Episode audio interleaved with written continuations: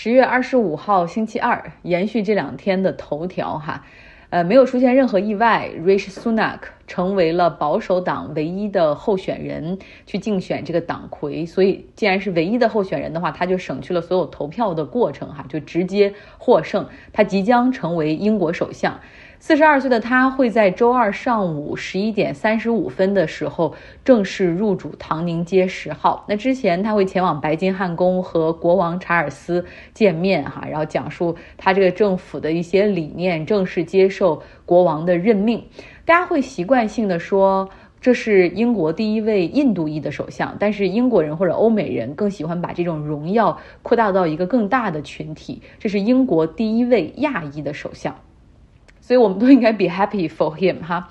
那苏纳克成为英国保守党党魁的这一天，正值印度教一年中最重要的节日达瓦里排灯节。那有一些印度的报纸就用这条消息在头版哈，然后说这是印度教徒达瓦里最好的礼物。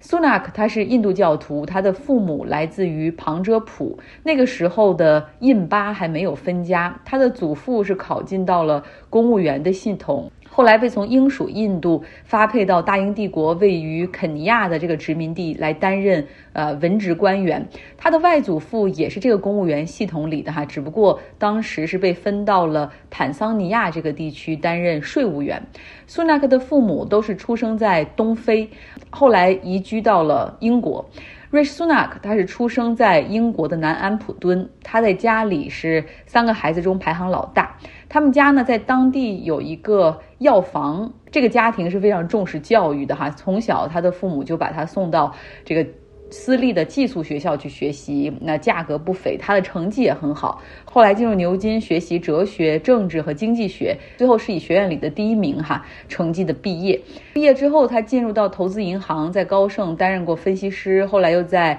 hedge fund 对冲基金做过合伙人。在二零零六年的时候，他前往斯坦福攻读 MBA，在那儿呢结识了他现在的妻子，后者是印度超级富豪的女儿。目前两个人的身家大概是四十五。亿美元，这是福布斯给出的估价，基本上是基于他妻子，就是在他这个他妻子所拥有的一些公司的股票和股权上面。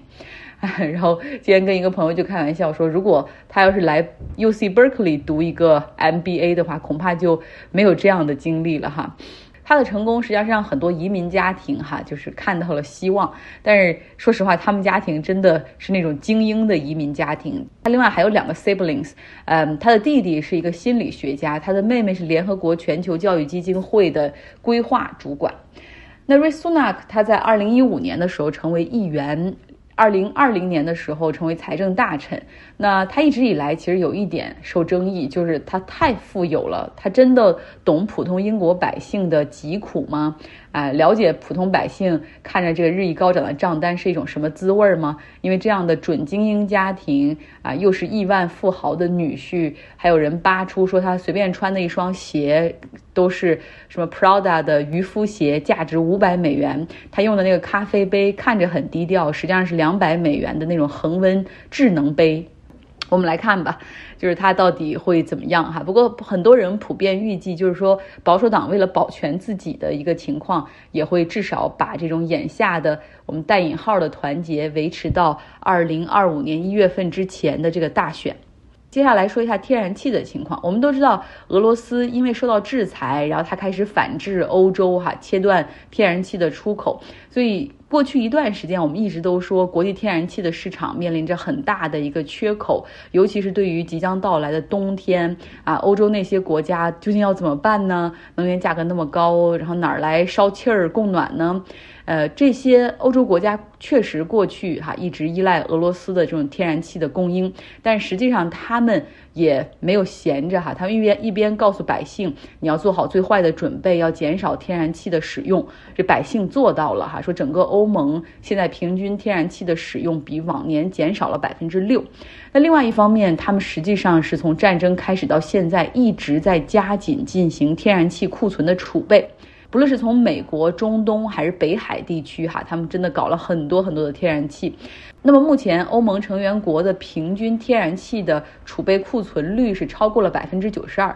远远高于二零二二年就是欧盟给这些成员国所定的百分之八十五的目标。那大多数的欧盟成员国他们在领土上都有自己的天然气的纯天然气的设施哈，而另外有五个国家，像德国、意大利、法国、奥地利和荷兰，他们的储存设施又超级的大，所以欧盟基本上是规定说那些没有储存能力或者比较少的国家可以利用邻国的设施进行储备，由此可以增加欧盟天然气供应的一个稳定性和安全性，同时也可以分担成员国之间的财政压力。那目前呢？欧盟天然气的价格比八月份的最高值下降了百分之七十，虽然还是高于呃往年的一个正常水平，但是可以说能源危机是大大缓解啊！真的说干得漂亮哈！但是有一个负面的影响哈，就是现在欧盟的基础设施已经是没有办法再增加大量的天然气的储备了，尤其是液化天然气。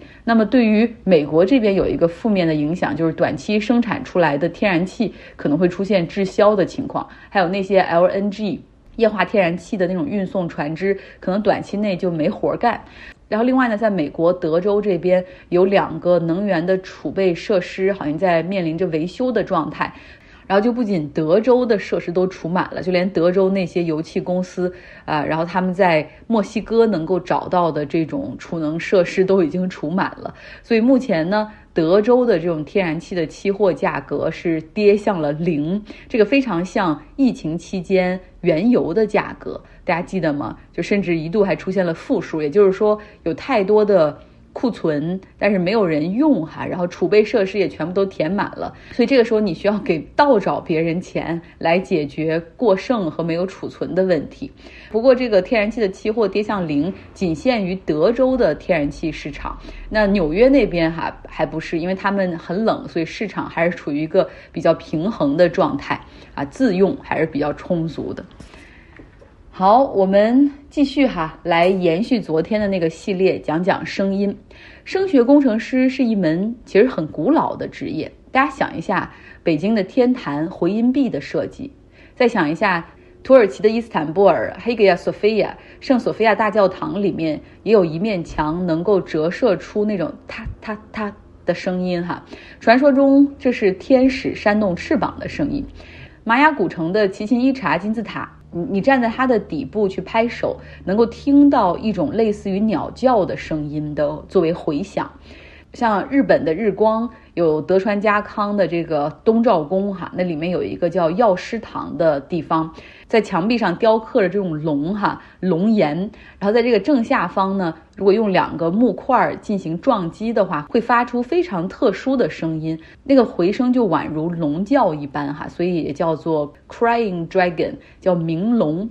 不过呢，作为一门科学，实际上声学工程是始于十九世纪末，就是一八七几年那个时候。当时哈佛大学有一个博学多才的教授就抱怨说，有一个 lecture hall 哈，有一个大讲堂，里面不论我用多大的声音，不论学生坐在哪一个地方，都没有人能够听清。他的抱怨引起了一个年轻的物理学教授的注意，他就是华莱士·萨宾哈，然后他就开始研究墙壁的材质、座椅的构成，甚至地毯以及屋顶上的管道等等。他另外还选了哈佛大学一个尺寸差不多的 lecture hall，一个大讲堂，但是那个大讲堂声音的效果就要好很多，然后把这两个地方进行一个。比对哈，然后做各种维度的数据比对，比如说声音会被不同的材质吸收，那是什么样的吸收多少？比如说座椅上的那种软垫儿，还有地毯，然后以及这个没有被吸收的声音。返回来的那部分叫做回响哈，混响，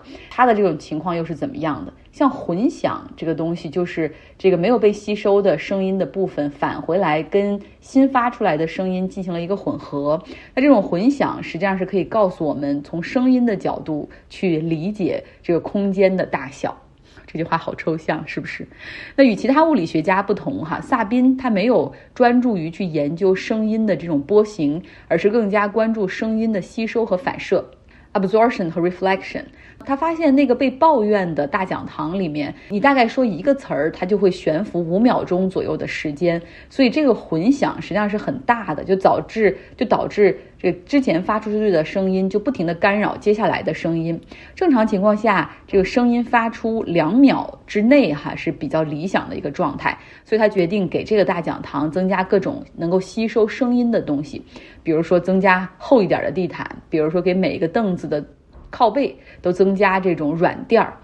那与此同时呢，波士顿正在建造他们的交响乐厅，他们也来咨询萨宾的意见哈。通常在美国那个年代，音乐厅都是一个扇形结构，更多的是从灯光的角度去考虑啊，舞台要明亮、要漂亮，然后观众可以看得清等等。那萨宾给出的建议是，你应该做成 shoe box，就是这种长条形，像鞋盒一样。这样可以提供比较这种 full sound，就比较饱满的声音，而且是平均分配到音乐厅的每一个位置。啊，他给出的建议是，你要把这个舞台两侧的包厢的位置缩小，这样的话舞台可以更靠近观众席。另外呢，要增加声音反射的材料，建造墙壁的时候要用那种比较硬的木头，要用钢铁在里面，还有石膏，以此呢来平衡那一部分被观众和座椅所吸收的声音。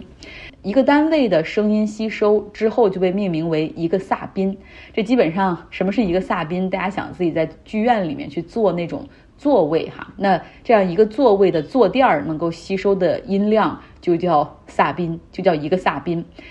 有意思吗？所以看到这一块，我觉得特别的 informative 哈。我特别喜欢听音乐会，不论是在北京还是在湾区，都会在各种各样的场馆里面去看演出哈。我每一次去到现场的时候，都会去抚摸墙壁，感受不同的木头材质。乐团在演奏的时候，能够看到音乐从演奏家们的指尖流出，就想象着这个音乐就穿过这个空间向我扑面而来哈。然后我一直也鼓励大家多多去看这个现场古典音乐，因为它是一个 more transparent，就是非常非常透明的一个过程。你会看到声音是如何制造出来的，它是如何混合着其他。乐器的演奏，然后包括指挥家是怎么样给出这个指示，然后这样演奏的。可以说，这个产品是所有的一切都是在你面前现场制造，所有的工序都是一览无余的。然后这些艺术家就这样全情投入的去重现这个地球上最美妙的乐章给你哈。那样的幸福和喜悦实际上是双向的。他们其实我看到有的时候也很嗨，当很完美的完成一个乐章或者一个乐曲的时候，那种兴奋之情其实是相互的哈。好了，今天就到这儿。嗯，关于这个系列，明天还可以继续讲一期。希望你有一个愉快的周二。